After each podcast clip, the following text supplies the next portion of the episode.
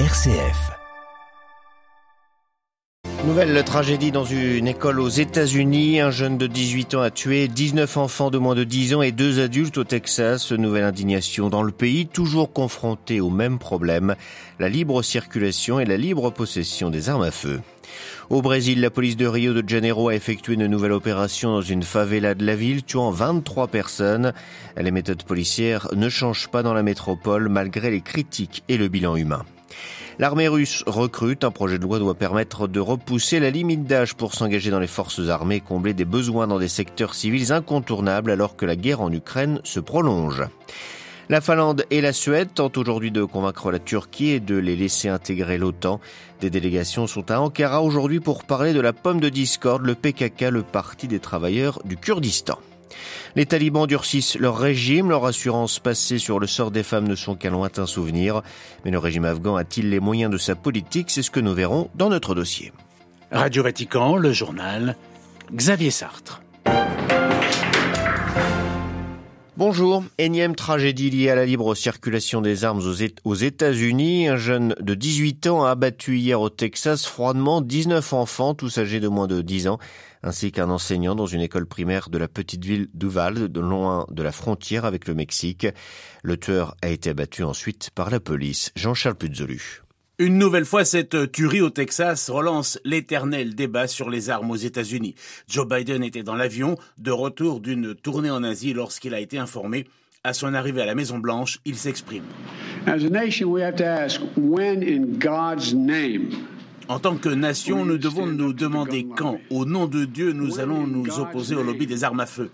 Quand, au nom de Dieu, ferons-nous ce que nous savons tous au fond de nos tripes qu'il faut faire? Depuis le début de l'année, plus de 1200 personnes ont été tuées ou blessées par balles dans le pays. Et ce drame survient à trois jours de la réunion annuelle de la NRA, le puissant lobby des armes à Houston, dans ce même État du Texas, qui il y a moins d'un an a autorisé la vente d'armes aux personnes sans permis ni formation. À Chicago, c'est le cardinal Blaise Kupich qui hausse le ton. Alors que les médias font défiler des experts qui offrent les lamentations prévisibles, dit-il, nous devons prier pour les victimes, leurs proches et pour les parents qui enverront leurs enfants à l'école demain. Nous devons nous armer de courage pour agir, ajoute-t-il. Qui sommes-nous en tant que nation si nous n'agissons pas pour protéger nos enfants et de porter l'estocade, je le cite, le deuxième amendement n'est pas descendu du Sinaï. Le droit de porter des armes ne sera jamais plus important que la vie humaine. Jean-Charles Pujolu et on reste en Amérique du Nord avec ces télégrammes de condoléances du pape aux États-Unis et au Canada, touchés ces derniers jours par de graves intempéries qui ont fait en tout huit morts. Autre fusillade, cette fois au Brésil, dans une favela du nord de Rio de Janeiro. Lors d'une opération de police, 23 personnes ont été tuées. L'an dernier, une autre descente de police avait causé la mort de 28 personnes. Le bilan le plus lourd de l'histoire de la ville. Malgré les critiques, rien ne change et la logique de confrontation sanglante est toujours privilégiée. À Rio de Janeiro, Jean-Mathieu Albertini.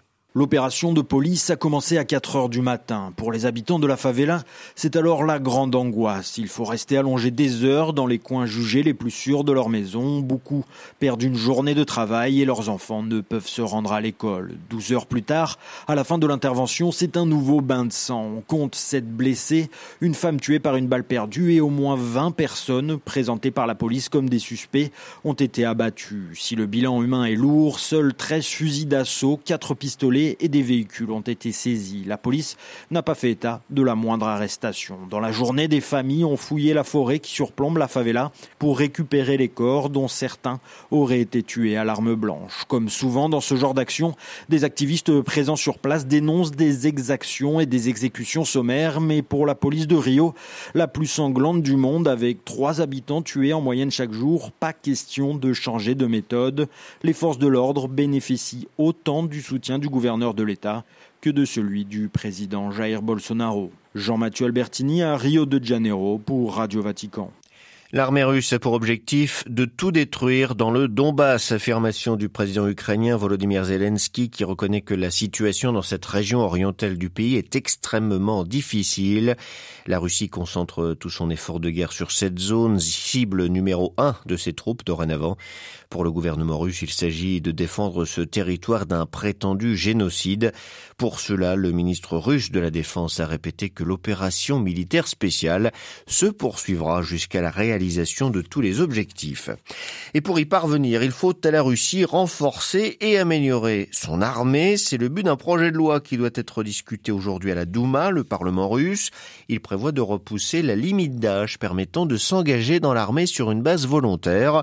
Le but est tout simplement d'attirer des spécialistes dans des domaines civils comme les communications, la maintenance ou encore le soutien médical. À Moscou, Jean-Didier Revoin. L'armée russe a besoin d'hommes, c'est ainsi qu'on peut comprendre le projet de loi qui sera discuté demain par la Douma. Dans la note d'explication, les auteurs de cette modification législative voudraient autoriser les hommes de plus de 40 ans à conclure un premier contrat avec l'armée.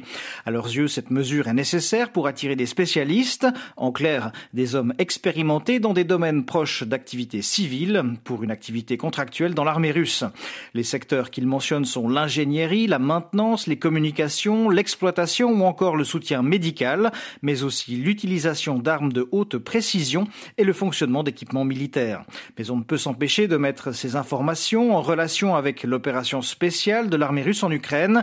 De source occidentale, elle aurait entraîné des pertes matérielles et humaines très importantes sans que Moscou ne donne d'informations précises à ce sujet pour l'instant. Jean-Didier Revoin, Moscou pour Radio Vatican. Et cette guerre de la Russie contre l'Ukraine a poussé la Suède et la Finlande à vouloir intégrer l'OTAN, mais ces deux pays doivent encore convaincre la Turquie de ne pas poser son veto à leur entrée dans l'Alliance Atlantique. Des délégations suédoises et finlandaises doivent se rendre aujourd'hui en Turquie pour y parvenir. Le président turc reproche le soutien des deux pays au PKK, le groupe armé classé comme terroriste par la Turquie et l'Union européenne. Même grief exprimé au sein de la population turque et de l'opposition, mais avec des nuances. À Istanbul, à Nandlower. Tolga ne vote pas pour Recep Tayyip Erdogan. Chaque jour, cet ingénieur de 42 ans peste contre sa façon de gérer le pays, le taux d'inflation de 70%. Mais en politique étrangère, notamment au sujet de la Finlande et de la Suède dans l'OTAN, il donne raison au président turc. Ces pays doivent nous donner de solides garanties. Au minimum, ils devraient extrader les membres du PKK qui ont participé à des crimes. Je n'arrive pas à comprendre leur conception de la liberté d'opinion. Avant d'envoyer des soldats turcs pour défendre ces pays en cas d'attaque, il faut d'abord qu'ils respectent nos propres sensibilités en matière de sécurité. Une alchevikeuse, ancienne ambassadeur et députée du principal parti d'opposition, le CHP, accuse aussi la Suède et la Finlande, je cite, de ne pas se montrer sensibles à la lutte de la Turquie contre le terrorisme. Mais il critique la méthode du président Erdogan. Il s'agit de problèmes dans les relations de la Turquie avec ces deux pays. Donc la Turquie devrait exprimer ses attentes et tenter de trouver une solution dans le cadre de ses relations bilatérales. Dans le même temps, elle devrait saisir l'occasion du sommet de l'OTAN du mois de juin, au cours duquel l'Alliance définira son nouveau concept stratégique pour faire inscrire dans les documents de l'OTAN ses sensibilités en matière de lutte contre le terrorisme et de définition du terrorisme international. Mais dire la Suède et la Finlande n'ont qu'à changer leur politique s'ils veulent qu'on les accepte dans l'OTAN, c'est à mon sens une erreur de politique étrangère, une erreur tactique. Au-delà du contentieux avec la Suède et la Finlande, les officiels turcs reconnaissent que l'élargissement de l'OTAN servirait les intérêts du pays. L'objectif d'Ankara est donc bien de trouver une solution diplomatique. À Istanbul, un endroit pour Radio Vatican. Le pape a fait son choix hier pour diriger la conférence épiscopale italienne. L'évêque de Rome a désigné le cardinal Matteo Zuppi, 66 ans, archevêque de Bologne. Il succédera au cardinal Bassetti, 80 ans, l'archevêque de Pérouse. On quitte l'Europe pour la République démocratique du Congo que le pape visitera début juillet. Des combats ont éclaté hier à une vingtaine de kilomètres au nord de Goma, au nord Kivu. L'armée congolaise affronterait des éléments du M23, un groupe rebelle qui sévit dans cette région. Des tirs à l'arme lourde ont été entendus par les habitants durant la journée avant le retour du calme en soirée. Un poste de l'armée aurait été attaqué. Toujours concernant la RDC, la Belgique restituera au pays une relique de Patrice Lumumba, premier ministre congolais assassiné en 1961. Une cérémonie officielle aura lieu le 20 juin prochain à Bruxelles. Il s'agit d'une dent récupérée par un policier qui a contribué à faire disparaître le corps de celui qui fut une grande figure de l'indépendance et qui fut abattu par des séparatistes du Katanga avec la pluie de mercenaires belges.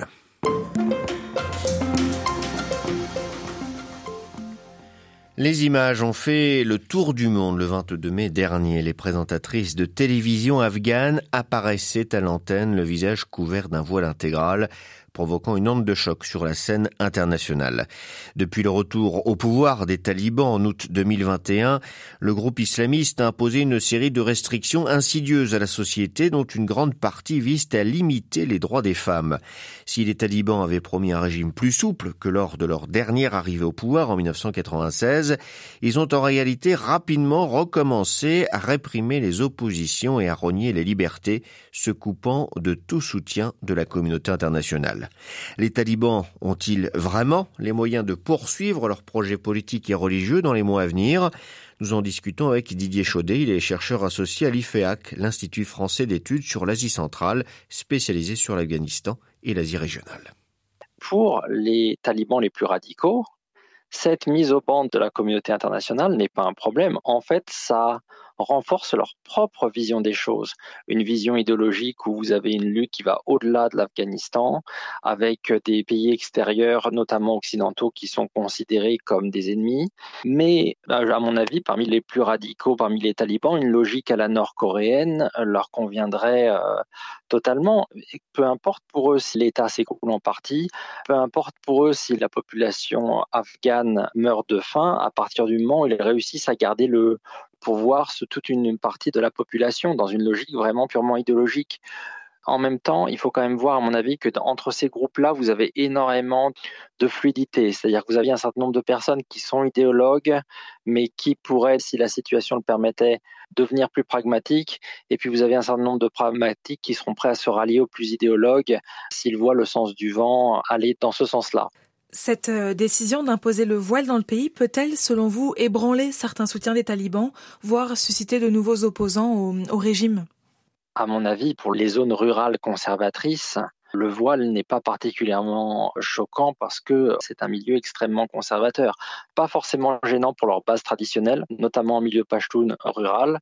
Et puis on a tendance à oublier l'attitude d'un certain nombre d'Afghans quand ils ont compris dans les grandes villes, à Kaboul, à Mazar-e-Sharif, que le vent tournait. il y a quand même eu un certain nombre de femmes travaillant dans le journalisme, travaillant euh, comme euh, avocates, qui se sont entendues dire dans la rue euh, maintenant, il va falloir rentrer à la maison. C'est fini ce fonctionnement à l'occidental. Donc vous avez aussi quand même ce conservatisme dans une partie des villes, mais la partie la plus éduquée, bien sûr, va être agacée de ce genre de choses. Maintenant, on a 23 millions d'Afghans qui sont confrontés à une situation de famine. Des commandants talibans et leurs familles ont des difficultés euh, pour un certain nombre d'entre eux pour avoir accès à ne serait-ce qu'une nourriture normale pour la survie au jour le jour. Mais sur le, sur le voile, ils savaient que en termes de nombre, ils n'allaient pas avoir forcément une grande opposition. Est-ce que le projet politique des talibans fait concurrence, selon vous, à celui de l'État islamique, qui s'est implanté ces dernières années en Afghanistan? On les regarde de l'extérieur en les considérant comme étant très proches, mais il y a deux approches très différentes. Pour l'État islamique, les talibans sont trop modérés et sont soumis à des forces étrangères. Les talibans sont quand même revenus beaucoup à une logique qui est d'abord nationaliste, même si c'est du nationalisme qui a du mal à s'y retrouver entre un nationalisme englobant tous les Afghans et un nationalisme pastoun nationaliste. Mais du côté de l'État islamique, le positionnement est très clair. Il y a un rejet du nationalisme euh, tout court. Donc en fait, fait, la question du voile ne va pas gêner l'État islamique. Le projet politique n'est pas le même. Comment voyez-vous l'évolution de la situation dans le pays pour les mois à venir? Je pense que les difficultés qui sont les siennes aujourd'hui ne tombent pas de nulle part. Les Occidentaux ont été présents sur place depuis fin 2001 et nous avons aussi, nous, Occidentaux, notre part de responsabilité. Il va falloir réussir à penser à l'avenir. Ce pays pourrait s'écrouler. Les gens qui souffrent sur place, et ça va bien au-delà de cette affaire de voile, leur principal problème aujourd'hui, c'est de pouvoir survivre. vous avez une population qui va avoir envie de s'échapper. Si rien ne se fait, si ce pays s'écroule, ils vont vouloir s'échapper. Là, uniquement une coopération au niveau régional peut changer la donne. Mais ce qui veut dire ne pas tomber dans les écueils que les Européens ont, pu connaître par le passé. Interrogé par Claire Réaubé, Didier Chaudet, chercheur associé à l'IFEAC, l'Institut français d'études sur l'Asie centrale, était ce matin l'invité de Radio Vatican.